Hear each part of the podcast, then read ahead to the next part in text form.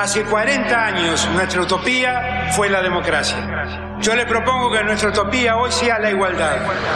No, la Argentina hoy está a la deriva, tratando de tapar parches. Vamos a hablar clarito. Hay proscripción. La grieta famosa, que es un invento de la política para generar odio y desde ahí conseguir más votos. Vas a meter preso a Videla. A todos los responsables. Estamos trabajando en armar una estrategia para enfrentar la izquierda a nivel internacional. La izquierda tiene que pelearle y la peleamos todos los días. Si vos le tenés bronca, le tenés que pelear, pelear lo que tenés bronca, pero lástima a nadie. Lástima a nadie. La moneda ya está en el aire. Empieza cara o seca en FM Concepto.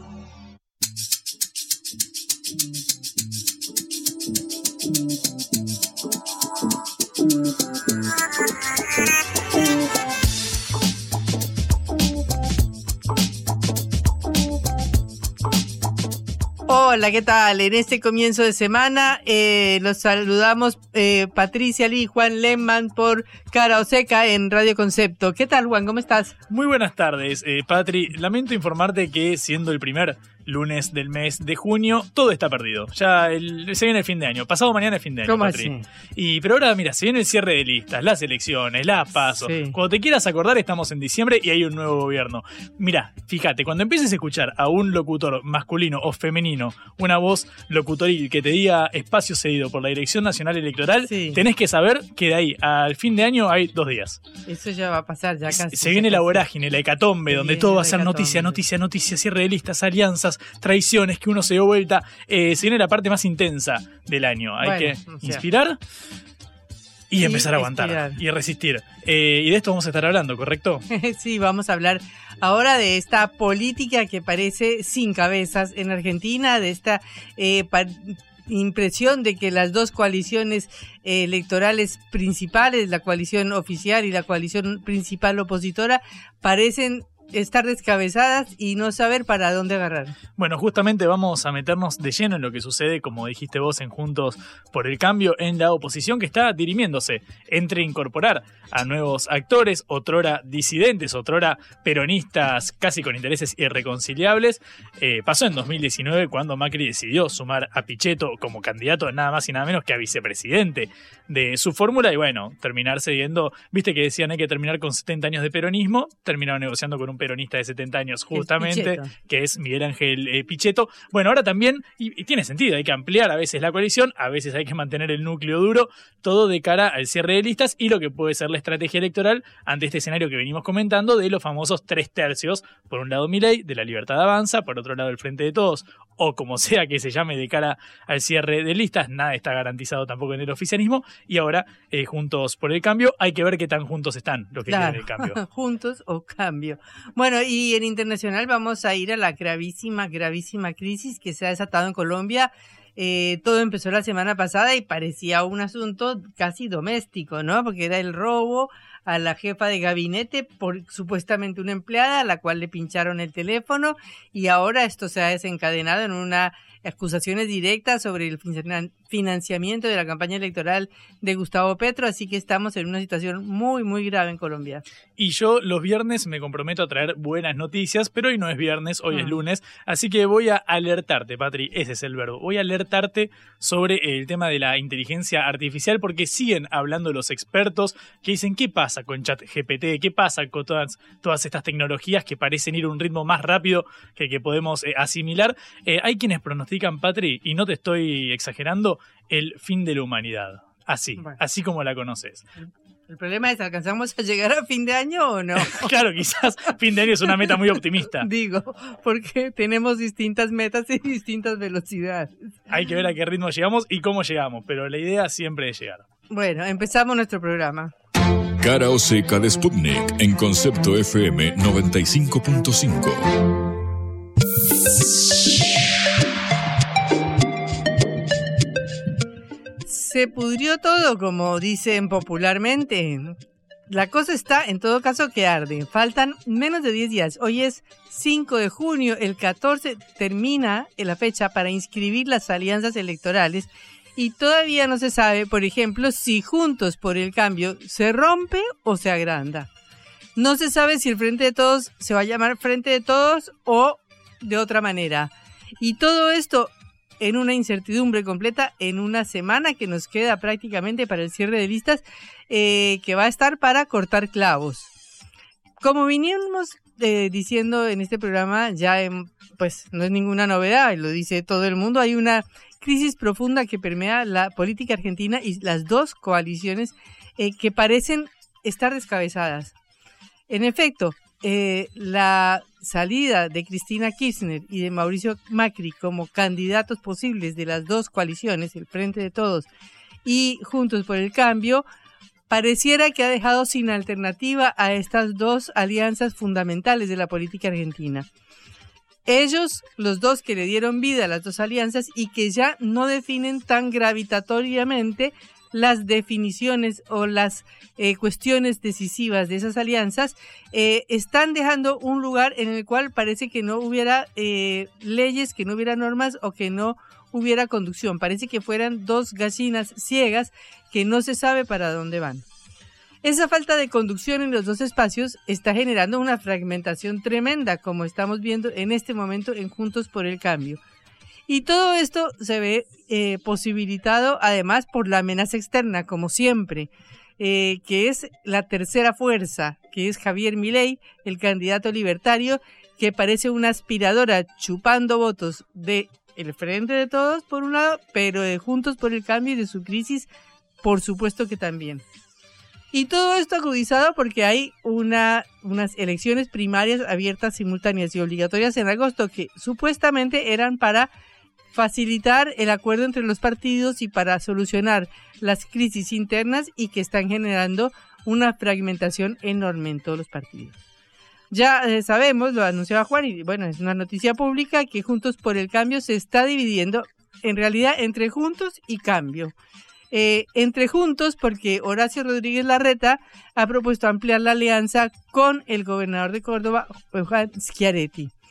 Pero en Córdoba resulta que la campaña electoral cordobesa que se termina este 25 de junio para gobernador, el Juntos por el Cambio está enfrentando al peronista Schiaretti, de manera que es algo prácticamente imposible, porque están haciendo una campaña electoral en contra de Schiaretti y al mismo tiempo están ahora llamando a hacer un frente con Schiaretti. ¿Qué va a pasar? Desenredo. Difícil. Patricia Bullrich, que es el cambio y no juntos, se opone completamente a que se amplíe juntos. Eh, y eso parece ser un límite infranqueable porque aparentemente el PRO, el partido de Patricia Bullrich, estaría en contra de sumar candidatos al gobierno. Esto dijo Patricia Bullrich. Mauricio tiene un lado claro y un lado oscuro. Y el lado oscuro está jugando para que pierda Juntos por el Cambio. A tal punto que Chevere, que es un chico que yo conozco de toda la vida, que está Juntos por el Cambio, es el candidato de mi ley en Entre Ríos. A ver, más prueba. Todos los presidentes Colmenes, los expresidentes, sin ellos no pueden ser, quieren que el otro pierda. Y de ahí que va a haber candidatura mía para tratar de unir en la amplitud. Era Elisa Carrió la que hablaba. Elisa Carrió representa el punto opuesto de Patricia Bullrich. Bullrich dice que de ninguna manera se puede ampliar Juntos por el Cambio y Elisa Carrió dice que sí que hay que ampliar Juntos por el Cambio. O sea, tenemos al cambio con Patricia Bullrich que dice que no se puede ampliar y a Juntos con Larreta y con Carrió que dicen que hay que ampliar. Lo único claro, así logren sobrevivir esta crisis hasta agosto y la sorteen, es que Juntos por el Cambio está roto. Eso parece que no tiene ningún arreglo. También pasa, mientras tanto, lo mismo o de una manera parecida en el frente de todos. Hay una disputa entre el piso o un candidato puro, un candidato de oposición al próximo gobierno. Es decir, Cristina Kirchner habló, cuando se hizo una entrevista televisiva hace dos semanas, de que tenía que garantizar el piso para entrar al balotaje. Un piso quiere decir ampliar, porque necesita conseguir la mayor cantidad de votos posibles para no quedar en tercer lugar frente a Juntos por el Cambio y a Milei. Pero un voto puro, un voto firme, un voto claro, un voto ideológico significa lo opuesto. Significa un candidato que sea una encarnación de los ideales y de las posiciones del kirchnerismo, de la cámpora, como sería, por ejemplo, Guado de Pedro. Es decir, una posibilidad sería Sergio Massa, que sería supuestamente un candidato que ampliaría el frente. Y otra posibilidad es Guado de Pedro, que es al contrario la representación de esa eh, generación diezmada a la que se refirió Cristina y que representa eh, una preparación para hacer una oposición al nuevo gobierno, es decir, un reconocimiento a que no pueden ganar y a que serían una firme oposición política e ideológica al nuevo gobierno. Eh, el encuestador Artemio López sostuvo que en una sociedad que pide polarización ir al centro es un error es decir, ganan los extremos.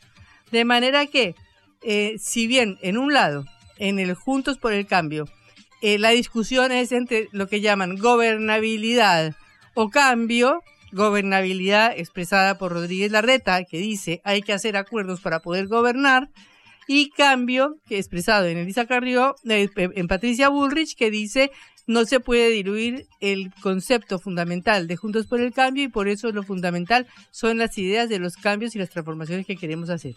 En el mismo sentido, en la coalición opuesta es ponemos un programa de gobierno, como ha dicho Cristina Kirchner varias veces, ponemos exigencias al FMI, quizás, nunca lo han dicho, pero quizás romper el acuerdo con el FMI, cosa que no se ha dicho hasta este momento, eh, pero sí nos ponemos más duros y más exigentes y hacemos una oposición más ideológica y más firme o hacemos un acuerdo que siga siendo más amplio y que se, nos permita quizás llegar a pelear el segundo lugar.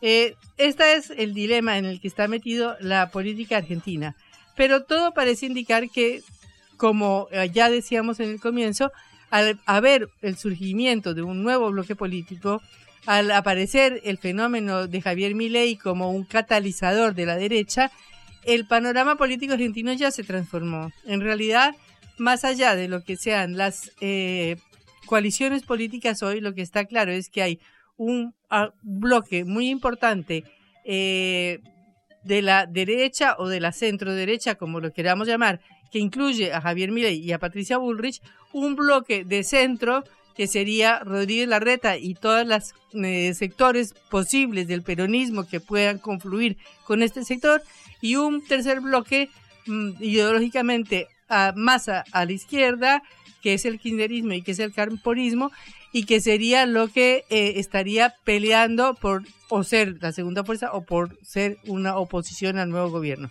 De cualquier manera, la política argentina se está configurando y como eh, siempre, lo nuevo no termina de nacer y lo viejo ya está destruido. Blanco o negro, sí o no. A favor o en contra. Sputnik para la pelota para reflexionar.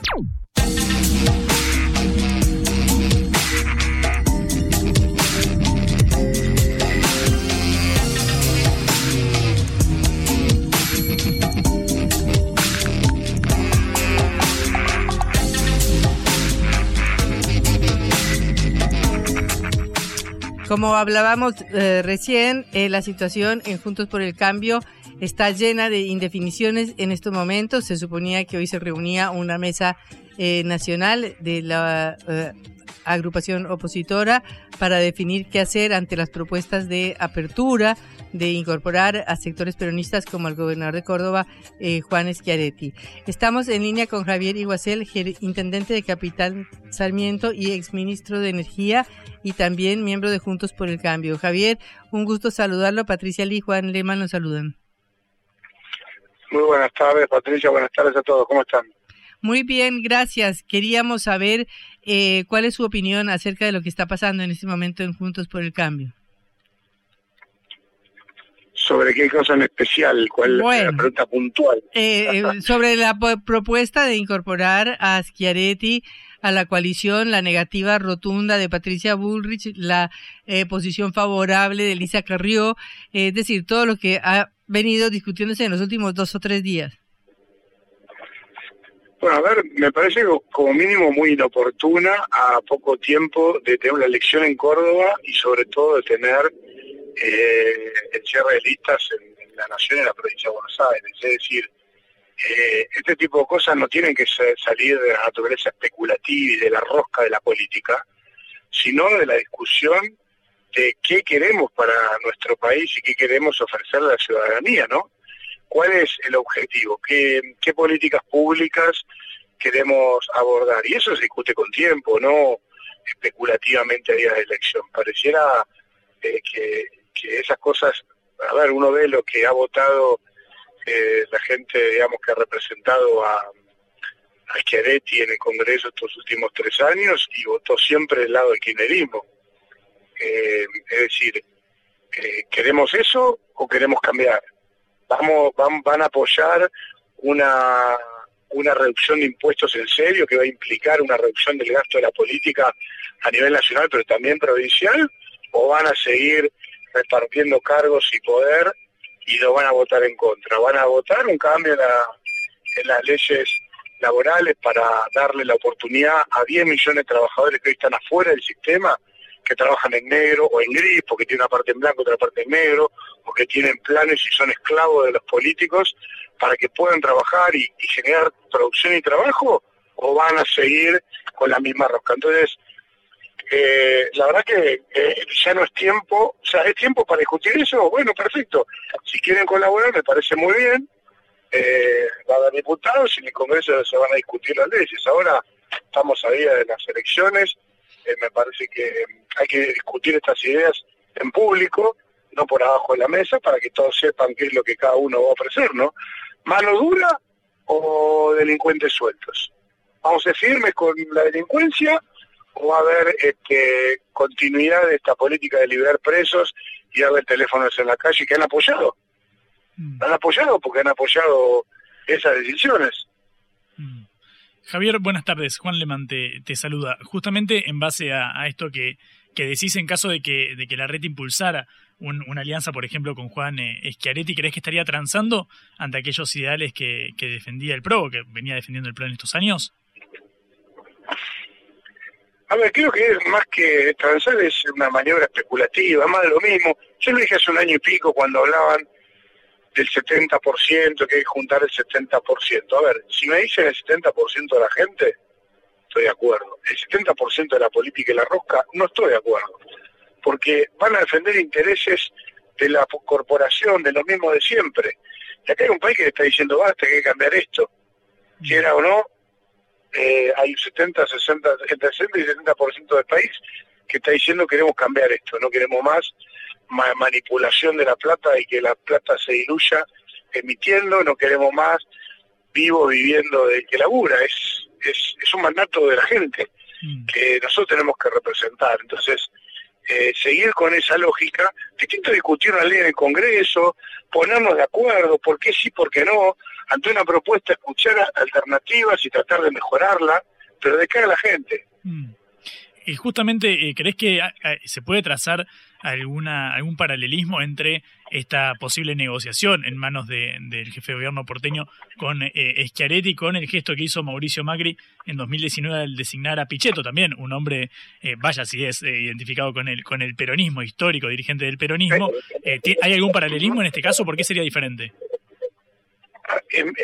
La primera gran diferencia es que una cosa es ampliar una fuerza para incorporar más fuerzas políticas y otra cosa que una persona individual diga, bueno, yo quiero ingresar o, quiero, estos ideales me, representan y los voy a defender y lo diga públicamente. Eh, digamos, no estamos hablando en este caso de una decisión de una persona y dice, mira, yo, como lo he dicho Patricia en alguna entrevista, le han preguntado, ¿usted fue peronista? Sí, fui, me di cuenta eh, que no era lo mejor, que no funcionaba, eh, hace muchos años y, y fui comprendiendo las razones de nuestros problemas y cuáles eran las soluciones, y cambié. Y eso está muy bien.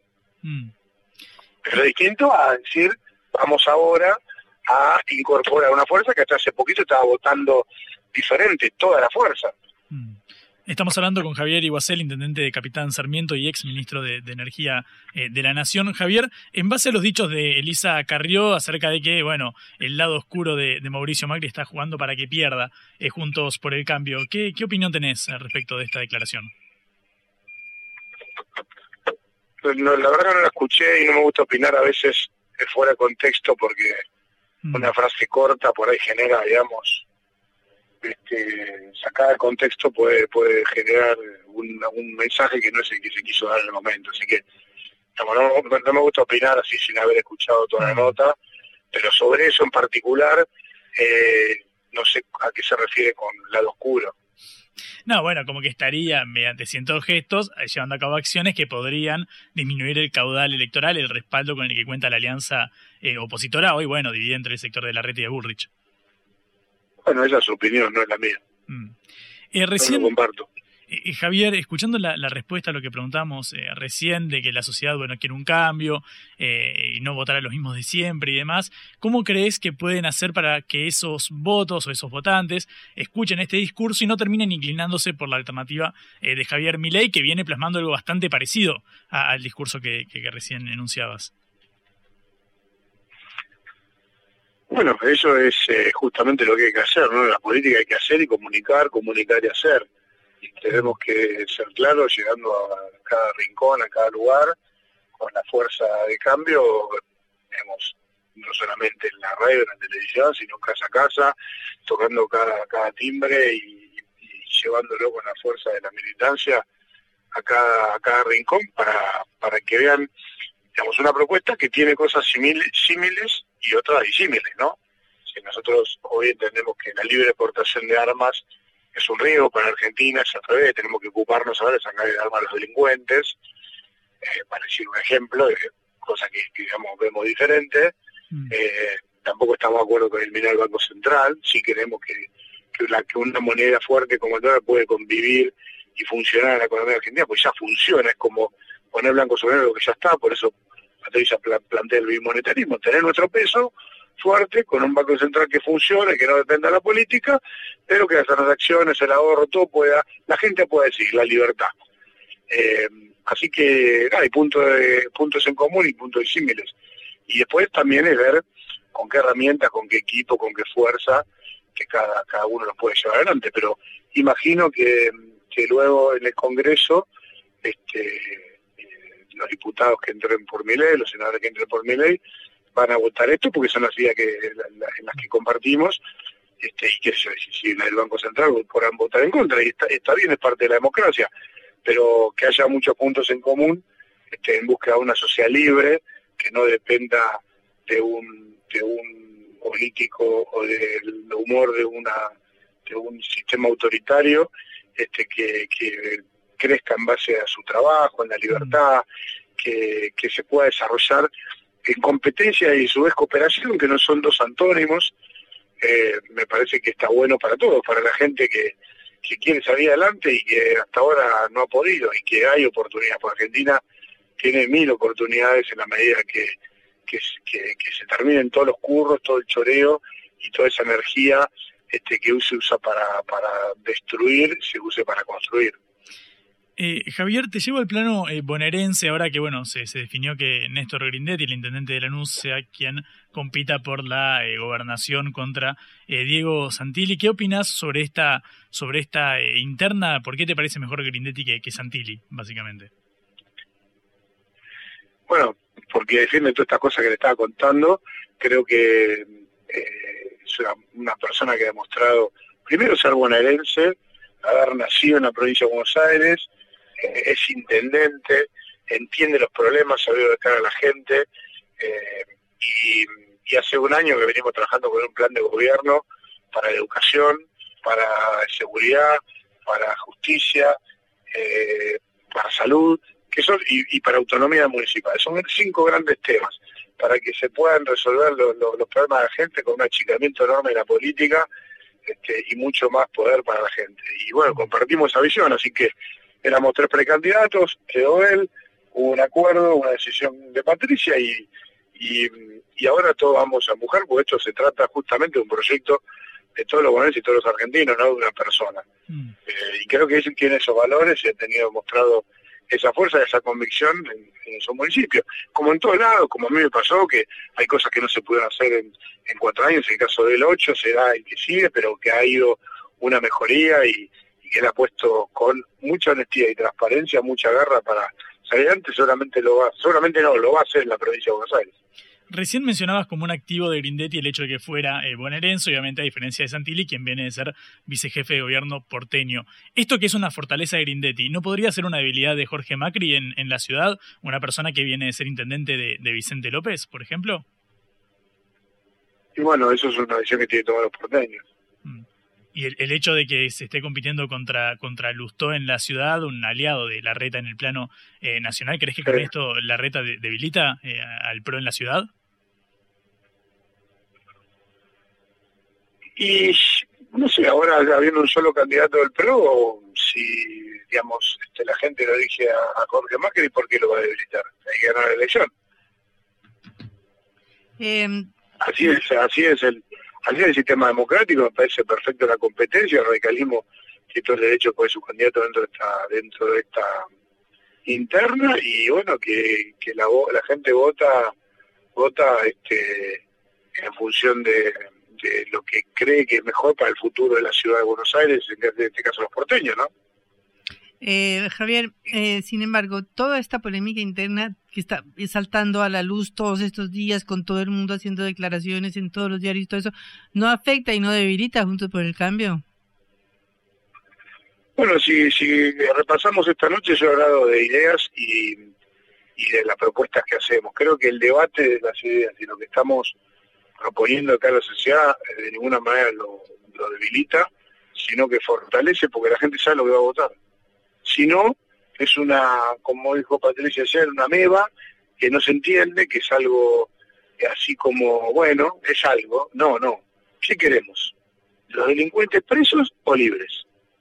Queremos que se terminen los piquetes, por ejemplo, que Jorge Macri lo hizo con toda la fuerza, no va a haber piquetes en mi gobierno, si el gobierno, o que eh, puedan hacer lo que quieran, cortar de la calle a los trabajadores, a los que tienen que ir al hospital, a los que están este, del día a día, formando- que hagan su protesta, perfecto, tienen todo el derecho a reclamar, pero sin joder la vida a los demás. Y así, con cada una de, las cosas que hemos tratado, queremos una economía con menos impuestos, con mucho menos carga burocrática. Ese- hemos analizado este, en el equipo de Patricia este, casi, no sé, 3.000 leyes, 2.000 y pico, y hay por lo menos 700 para derogar, 500 seguro, que le sacan presión para poder hacer, para poder hacer sin que el Estado te diga esto sí, esto no, vos podés, no podés, y terminan los amigos del poder pudiendo hacer y vos querés poner un boliche y no podés porque te vuelven loco. Es decir, hay mucho más pa- para derogar que para que para crear increíblemente, ¿no? Esas son las cosas que estamos proponiendo. Bueno, ahora la reta se dio cuenta que yo hace poquito anunció que había que iba a sacar 100, ciento y pico de tasas y lo, lo promovió este creo que eh, para la provincia Eh, y bueno está bueno que empiece a pasar. Ahora de quién nace realmente con convicción de nosotros. Yo entré y a los tres meses eliminé 120 tasas de las 130 que había quedaron 10 120 primer paso. Bueno después lo van copiando otros. Nosotros tenemos ideas que plasmamos y ponemos en marcha. Luchemos contra la corrupción, sí, vamos a ir luchando contra la corrupción. Hacemos denuncias, tiene consecuencias, pero yo hice la denuncia, firmé la denuncia, entre otras 15, o sea, casi 15, hice 12 y después 3 más. 15 denuncias totales contra la corrupción. Una de ellas la que terminó con, Cristina condenada. A mí me dispararon, eh, estuve, estuve con la familia, este, estuve con la familia custodiada, y bueno, son las las vamos a, vamos a tener esa fortaleza para hacia adelante. No es transar y después vemos y que siga corriendo la bola, no, no, no. Contra eso hay que luchar porque es lo que le saca la sangre a los argentinos. Eh, entonces ese debate ya tiene que estar. Después la gente elige. Javier, la, última eh, pregunta te agradecemos mucho por habernos eh, atendido, eh, ligada justamente a estas diferencias que marcás entre el sector eh, que responde a Burrich y el sector que responde a, la reta. Obviamente estos van a ir internas a nivel nacional y después a nivel provincial también, en algunos casos. En caso de que triunfe la reta, ¿va a permanecer unidos juntos por el cambio? ¿Va a subsumirse el sector al cual perteneces a, la, conducción del de, jefe de gobierno porteño en caso de que gane la interna? Y esa pregunta tiene que hacérselo a ellos, yo entiendo que sí, por eso estamos entrando juntos por el cambio. Perfecto, Javier Iguacel, muchísimas gracias por estos minutos con Cara Oseca. Hasta luego. Muchas gracias a ustedes, que tengan buenas tardes. Javier Iguacer, intendente de Capitán Sarmiento y ex ministro de Energía durante el gobierno de Mauricio Macri. Cara o seca en Concepto FM 95.5. Bueno, ¿qué novedades judiciales no tenés, Juan? Bueno, eh, finalmente Cristina Fernández de Kirchner, la vicepresidenta, fue sobreseída en la causa popularmente conocida como la ruta del dinero K, eh, que, bueno, básicamente el fiscal eh, Guillermo Marijuán había solicitado el sobreseimiento tras verificar que no había pruebas, considerar que no había pruebas de esta causa iniciada en 2016 tras la salida del gobierno de la entonces expresidenta. Bueno, finalmente Sebastián Casanelo, el titular del Juzgado Nacional que en lo Criminal y Correccional Federal número 7, hizo pedido, hizo lugar, perdón, al pedido del fiscal eh, Juan. Recordamos, esto había sido la semana pasada, eh, fue una noticia eh, importante. Recordamos que es una de las causas que afronta la vicepresidenta. En diciembre había sido condenada, por ejemplo, la causa vialidad. Quizás una de las razones por las cuales no se esté candidateando a un cargo público, según ella, de la famosa proscripción que denuncia eh, la vicepresidenta. Bueno, la Unidad de Información Financiera y la FIP, la Agencia Federal de Ingresos Públicos, que eran querellantes en la causa, coincidieron con este dictamen exculpatorio de, de Marijuán del fiscal y bueno, en base a estos, a estos escritos, eh, finalmente el juez eh, Casanelo decidió eh, sobreseer a la, a la, vicepresidenta. Básicamente dice que tiene, hizo lugar, digamos, a estos, estas solicitudes en base justamente al material probatorio. Recordamos que es una causa en la cual fue condenado el empresario Lázaro Báez, titular de Austral, de Austral Construcciones, de quien básicamente se alegaba que había eh, recibido un beneficio y por eso había sido seleccionado para eh, la adjudicación de obras públicas, sobre todo en, el sur, en la provincia de Santa Cruz primero, un empresario bastante ligado a la familia Kirchner, pese a lo cual Cristina fue sobreseída en esta causa que ya tiene condenados. Esta es la ruta en la cual se investigaba si había sacado al exterior dinero, que los famosos videos que habían se habían visto en una financiera de los hijos de Lázaro Báez contando dinero porque lo sacaban supuestamente al exterior a través de una compañía financiera. La clave acá era, al igual que en la causa vialidad, ver hasta dónde llegaba el entramado de, corrupción, digamos, en una cúpula de poder. Finalmente lo que se demostró es que si bien hay un condenado por, el, por estos hechos, bueno, no se puede adjudicar la responsabilidad de la vicepresidenta, es lo que considera eh, la justicia y por eso eh, Cristina Fernández de Kirchner fue sobreseída y es la noticia judicial del día y quizás de la semana. La vuelta al mundo en la vuelta a casa.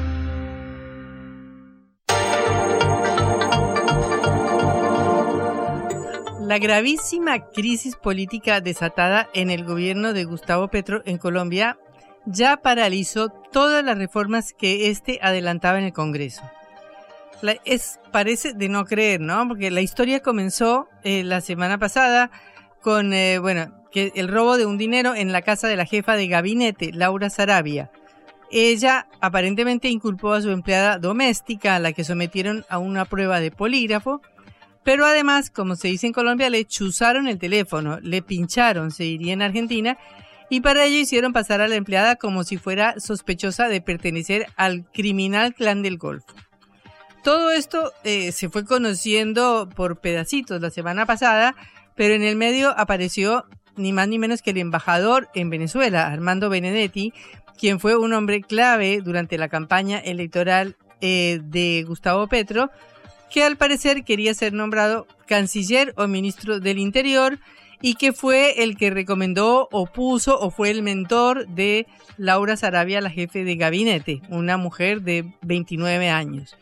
Y aparentemente, según lo que dicen los audios, habría empezado a pedirle eh, insistentemente que lo nombraran canciller o ministro del Interior y al no producirse este hecho habría dejado trascender eh, el caso de la jefa de gabinete con su empleada y las famosas chuzadas de su teléfono. Esto ya sería de por sí suficientemente grave, tanto que Gustavo Petro decidió sacar a los dos del gobierno, a Benedetti como embajador en Venezuela y a Sarabia como su jefa de gabinete. Pero hoy se conocieron audios eh, de eh, Armando Benedetti en los cuales hace volar todo por los aires. ¿Qué baja? Laura, ¿qué baja? y es aficionada toda la vida. Llamar a Adelina que esté pidiendo el Interior para que ella se empute conmigo y entonces yo no pida eso. Que te lo juro que estás de una ingenuidad y una inexperiencia. Ahora sí entiendo por qué levanta mal en el gobierno. Por la inexperiencia y la ingenuidad. Y entonces creo que también llamaste a mi papá ayer para asustarlo por el tema jurídico. O sea, Laura, por favor, Laura, estás hablando con profesionales, Laura. Si antes te sentías amenazada, ahora sí es culo de amenaza. Y me dices, hijo de puta, cuando culo quiere que esté allá en Bogotá. Y me dices cuando culo quiere empezar a pelear. O cuando culo quieres arreglar. Que por de puta. Bueno, fuera de todos estos insultos terribles, eh, Benedetti luego dice que amenaza más o menos con hacer volar las torres gemelas como hizo Osama Bin Laden y nos jodemos todos. Es decir, él, el gobierno, Petro, Sarabia, todos. Eso fue más o menos lo que hizo o lo que pasó con las revelaciones de hoy, porque de inmediato, al conocerse todas estas grabaciones, en las cuales además Armando Benedetti dijo que iba a contar de dónde venían los fondos que había conseguido para la campaña de Petro en la costa atlántica, donde ganó por muerte Gustavo Petro en las elecciones del año pasado, eh, hicieron que de inmediato en el Congreso se paralizara la discusión de todos los proyectos del gobierno. Estamos en línea con Camilo González Pozo, ex ministro eh, de Salud y también director de la Fundación Indepaz. Camilo, Patricia Lee y Juan Leman te saludan desde Buenos Aires. ¿Cómo estás?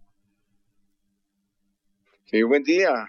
Buen día, buenas tardes. Escuchando, buenas tardes, sí, sí. Escuchando la síntesis eh, muy apretada, pero eh, excelente que has hecho de la crisis que se está presentando, los hechos recientes.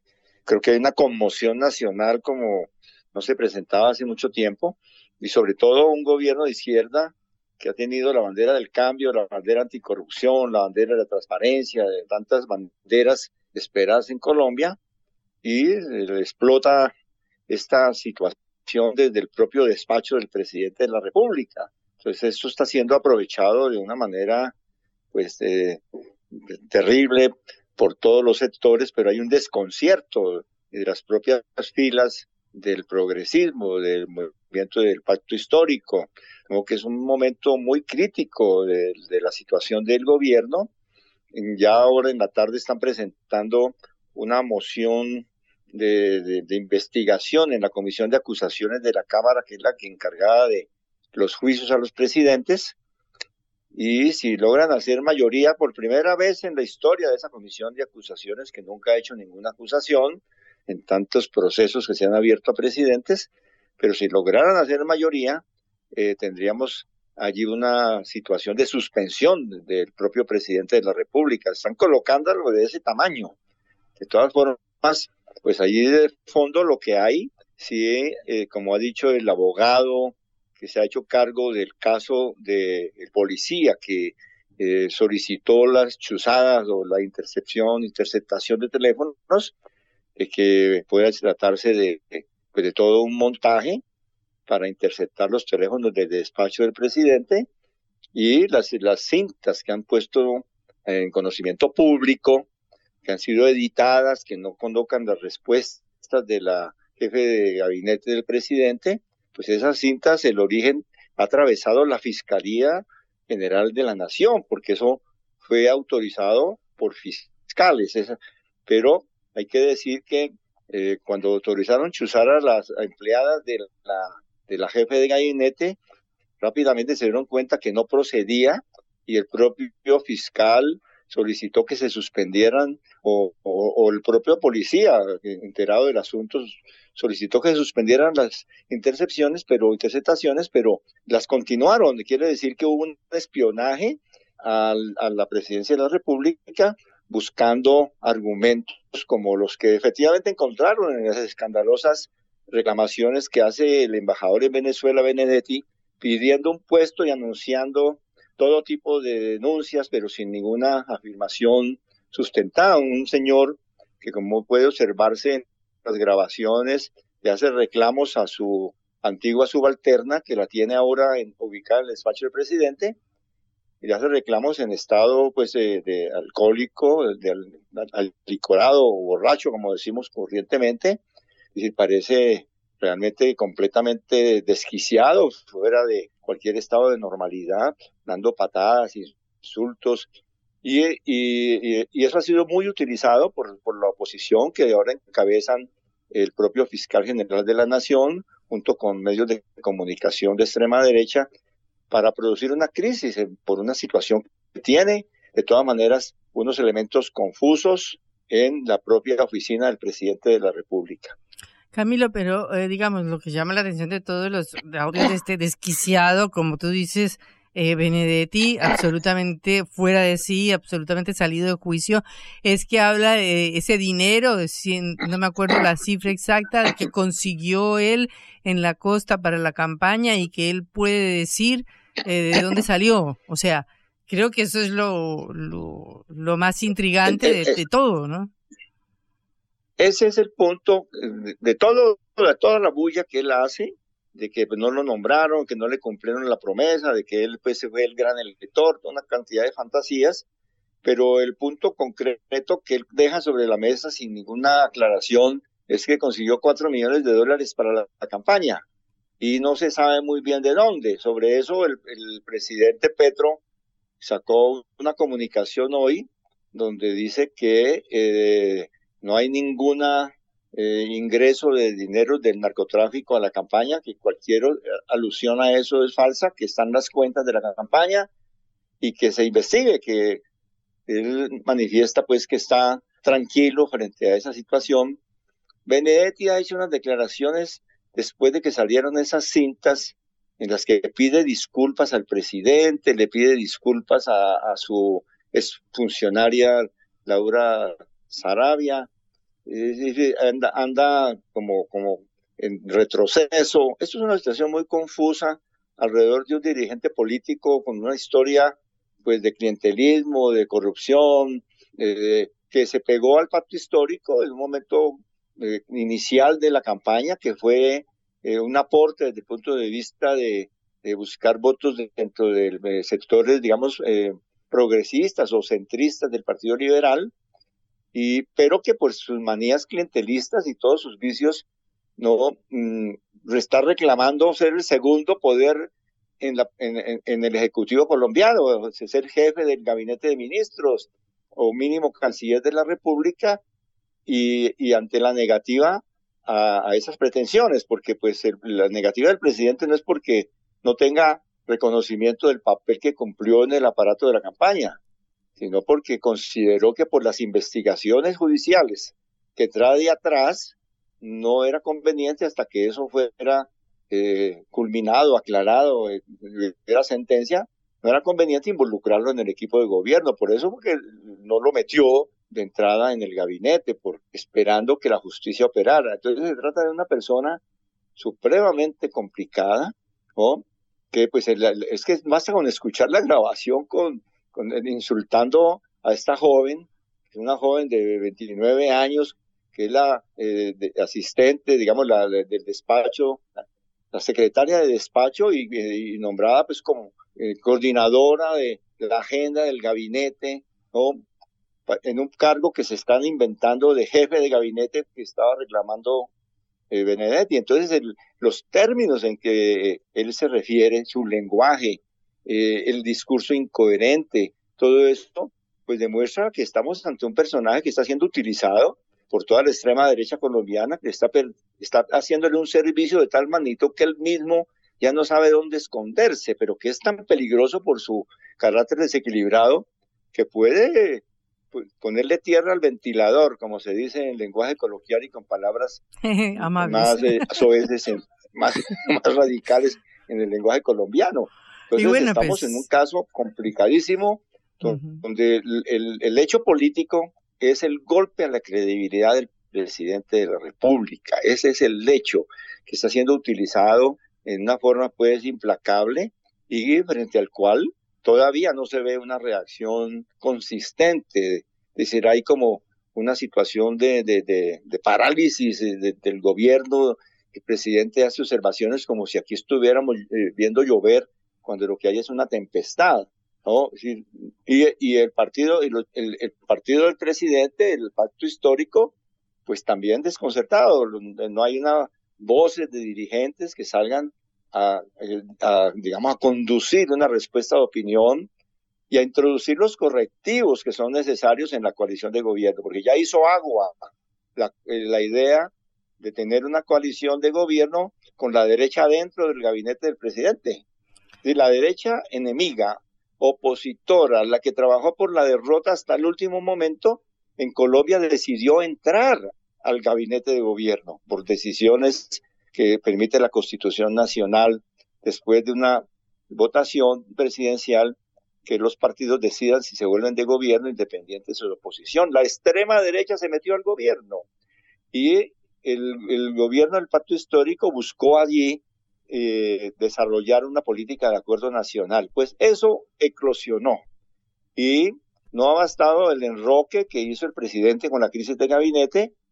Esa crisis sigue ahora en el Congreso de la República, va a paralizar las reformas y vamos a tener una situación parecida desde el punto de vista de la relación ejecutivo-Congreso a la que tiene Lula en Brasil. Es decir, que no es el fin del mundo. Lo que pasa es que atravesado por, por escándalos, un juego gobierno-oposición se vuelve, eh, digamos, insostenible y, va de crisis en crisis, y más cuando hay elecciones para regionales para gobernadores y alcaldes a cinco meses vista. No, y aparte, eh, Camilo, quería recordarte, eh, hoy mencionaba, y lo mencionaba creo que Benedetti mismo, la similitud con el proceso 8000, es decir, cuando Ernesto Samper Pisano lo acusaron de recibir dinero del narcotráfico del cártel de Cali, y eso no digamos, todo su gobierno. ¿Puede pasar algo parecido? No, pues digamos que, que aquí eh, hacen ese símil, pero nosotros tenemos más reciente el escándalo de Brecht ¿no? Que son cifras incluso muy superiores al proceso 8000. ¿no? Ahí no se hablaba de, de, de, 4 millones de dólares como está hablando Benedetti, ni de, ni de los otros 3 millones de dólares que fue el proceso de, de, de, de Samper. En el escándalo de Brecht estamos hablando de 30 millones de dólares para arriba. Pero además ese es un pedacito del escándalo, porque aparte de eso hubo muchos otros escándalos del el, escándalo de los NUR, el carrusel de la contratación en, en, Bogotá. De hecho, este país, todas las elecciones han estado en medio de escándalos de corrupción. Esa es la diferencia que se ha querido hacer con el pacto histórico y con el gobierno de Petro. Eso es lo doloroso de la situación, de que un gobierno de, de cambio, un gobierno que busca inaugurar una nueva etapa del lenguaje democrático, se encuentre envuelto en una, en una tramoya de esa naturaleza. Es que la consigna de la extrema derecha es, se parecen a nosotros. Y ese es, el, es con esa consigna que buscan desacreditar al gobierno. Hacen interceptaciones y tienen, eh, están untados de dinero de las mafias. Es decir, son como nosotros. Ese es más o menos, ese es el absurdo y la paradoja de la situación colombiana, que es eh, los ladrones gritando cojan al ladrón eso es más o menos la, la, síntesis. digamos, la metáfora de, de, de, una situación tan dramática como la que se está viviendo ahora. Ahora, yo pienso eh, que esto va a evolucionar en el sentido de, de, procesos judiciales. Si hacen mayoría en el Congreso, que sería un hecho excepcional que no ha ocurrido pues, en un siglo de historia en este país, aunque sí, juzgaron a Rojas Pinilla después de la dictadura que instauró la oligarquía colombiana, Luego lo tumbaron y luego lo juzgaron en el Congreso. ha sido el único, la única condena que han proferido en la historia de Colombia. el resto no ha habido. Pero podría darse con Petro. Que se presentara una situación de mayoría en la Comisión de Acusaciones en el Congreso de la República, en la Cámara. Y ahí sí es cierto que Colombia entra en, una bataola cuya, cuyas dimensiones no se pueden No podemos imaginar. Bueno, Camilo, muchísimas gracias por atendernos en cara o seca. Estaremos en todo caso pendientes. Hasta luego. Bueno, un gran saludo. Chao. Era Camilo González, eh, presidente de la Fundación Indepaz y exministro de Salud de Colombia. Cara o seca. Te contamos lo que otros callan.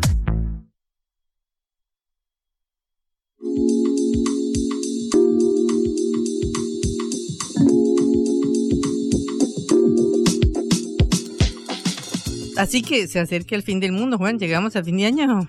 Patri, ordena el podio como quieras. Lo cierto es que viene pandemia, guerra nuclear y desarrollo de la inteligencia artificial. En este nivel lo están poniendo los expertos un comunicado de un grupo de especialistas, de físicos, ingenieros, desarrolladores justamente de esta eh, tecnología. Entre ellos, por ejemplo, eh, Sam Altman, el desarrollador de OpenAI, la eh, empresa que generó el famoso chat GPT que te resume las cosas de la facultad si se lo mandás y te dice los puntos clave. Bueno, eso que es una herramienta positiva, como veníamos hablando, que puede ayudar, puede llevar también a que básicamente se reemplace aquello que caracteriza a las personas, que es bueno, la creatividad, porque eh, nosotros una máquina de coser no desafía nuestras habilidades y bueno, porque quizás te ahorra el tiempo de trabajo, lo que pasa es que no pone en juego tu creatividad, una máquina de coser o un auto eh, o incluso el celular. Con la inteligencia artificial no pasa lo mismo. Eh, a lo que dijeron estos eh, especialistas, que básicamente lo que proponían era parar el eh, caso del desarrollo internacional de la inteligencia artificial y del chat GPT por caso, es generar una especie de la OIEA, viste, el Organismo Internacional de Mm. Energía Atómica, Atómica. porque dicen, bueno, quizás regulándolo a nivel internacional y global con un marco jurídico claro, podemos hacer que esto que hoy es una herramienta que nos facilita mucho la vida, si vos no lo probaste, poné eh, chat GPT en Google, te va a aparecer la opción de, de probarlo, es muy simple y sí, vos sí. simplemente escribíle consignas y te va a dar realmente respuestas eh, muy interesantes y cuanto más complejas sean las consignas, eh, más interesante es la respuesta. Le puede decir, armá un discurso de Mauricio Macri sobre el internet Juntos por el Cambio y lo puede escribir con el tono de Mauricio Macri o con el tono de Cristina Fernández, con el tono que quieras, justamente porque tiene tanta información encima y va aprendiendo a medida que uno lo usa, que va complejizando la eh, creatividad. Puede escribir un libro si querés y en algún momento, si el desarrollo sigue siendo en este nivel de, de exponencial, bueno, puede llegar a superar las habilidades humanas y es eso lo que está eh, en juego. ¿Cuál es la diferencia, alertan los especialistas, con la energía atómica? Bueno, que la energía nuclear no la llevo, no la desarrollo yo en mi casa, digamos. Eh, hay entes reguladores porque justamente son, digo, requiere de unos fierros, una inversión bastante grande. En cambio, Claro. el chat GPT lo usa cada uno en su casa y puede ir probando y mejorándolo en ese sentido y por eso es, es exponencial el crecimiento. Lo que dicen es, sabemos que va a superar nuestras habilidades creativas, de diseño, de fotografía, de ilustración, de escritura, eh, incluso también de columnista radial, quizás pueda superarnos. El tema es que no sabemos cuándo, ahora que todavía estamos a tiempo, podemos regularlo. Empezamos a hablar nosotros de chat GPT a fines del año pasado, hace nada, en noviembre, Sí, cuando cuando, fue salió la herramienta, Claro, la app. y, y ya mil millones de personas lo, lo utilizaron y muchas veces colapsa el sitio porque, claro, mucha gente lo usa con fines recreativos y mucha gente lo usa con fines profesionales para aliviar su carga, su carga horaria. Eh, bueno, básicamente Max Tegmark es un eh, físico y especialista del famoso Instituto Tecnológico de Massachusetts, el MIT, tan presti- prestigioso de Estados Unidos, dice que Caro seca, hay 50% de probabilidades de que esto represente un riesgo concreto contra eh, la, humanidad. Mira, te leo el textual que es realmente alarmante. La mitad de las especies del planeta fueron exterminadas por humanos.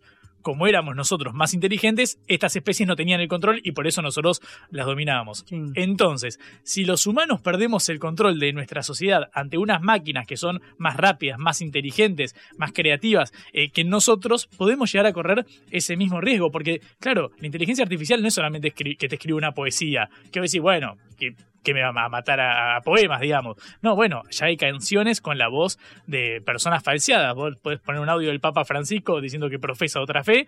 Eh, también existen robots con capacidades manuales, con lo cual están adquiriendo cada vez una potencialidad eh, más eh, importante que, bueno, pone en riesgo el peligro físico, no solamente creativo, que en todo caso sería, bueno, una competencia por ver eh, quién, quién va más rápido. Bueno, lo concreto es que cada vez son más los especialistas que alertan sobre el tema de la inteligencia artificial. Como te Patri, nosotros estábamos viendo cómo llegábamos a diciembre, hay que ver si llegamos primero. Y bueno, esperemos que no nos reemplacen todavía, ¿no? Mientras- podemos seguir trabajando unos días más. Yo solamente te voy a decir que la inteligencia artificial podrá ser muy linda y todo, pero nadie te hace un panorama político de Latinoamérica, te cuenta la situación de Colombia, te cuenta el Internet Juntos por el Cambio, de la condena o solución a Cristina. Hasta ahora, como Caro Seca no está, veremos en unos días. Si ves que en algún momento tengo la voz un poquito más robotizada, no te preocupes, es que el Que médico ya me te reemplazaron. Básicamente sí, una- un robotito con Bueno, anteojos. esperemos esperemos que no. Eh, nos vamos hasta mañana. Recuerden que nos pueden escuchar siempre por sputniknews.lat y hasta la hora del regreso. Nos ayudaron hoy. Como siempre, detrás de la pecera están Tomás Chenlo, Augusto Macías, Celeste Vázquez, Mauricio Cardoso, Astrid Arias, un el, elenco interminable de personas que hacen posible Caroseca y las veremos mañana también. Hasta luego. Vamos a hablar clarito. La guerra contra las drogas ha fracasado. Se ha producido un genocidio en mi continente. Tenemos nosotros que plantar una sola voz, y que América Latina, el Caribe, le diga a los Estados Unidos de Norteamérica, no más golpismo. Y se aplica lo que decía Tolstoy, un gobierno que no procura la justicia no es más que una banda de malhechores. Qué cosa rara que diga gracias a la vida a pesar del dolor, porque mi hija dio la vida sabiendo que había que cambiar. La vi ahí que, que brillaba, que sobresaltaba en ese estadio hermoso y no lo pensé y, y la fui a besar. La vida está llena de tropezones y de fracasos, pero es hermosa. Cara o seca.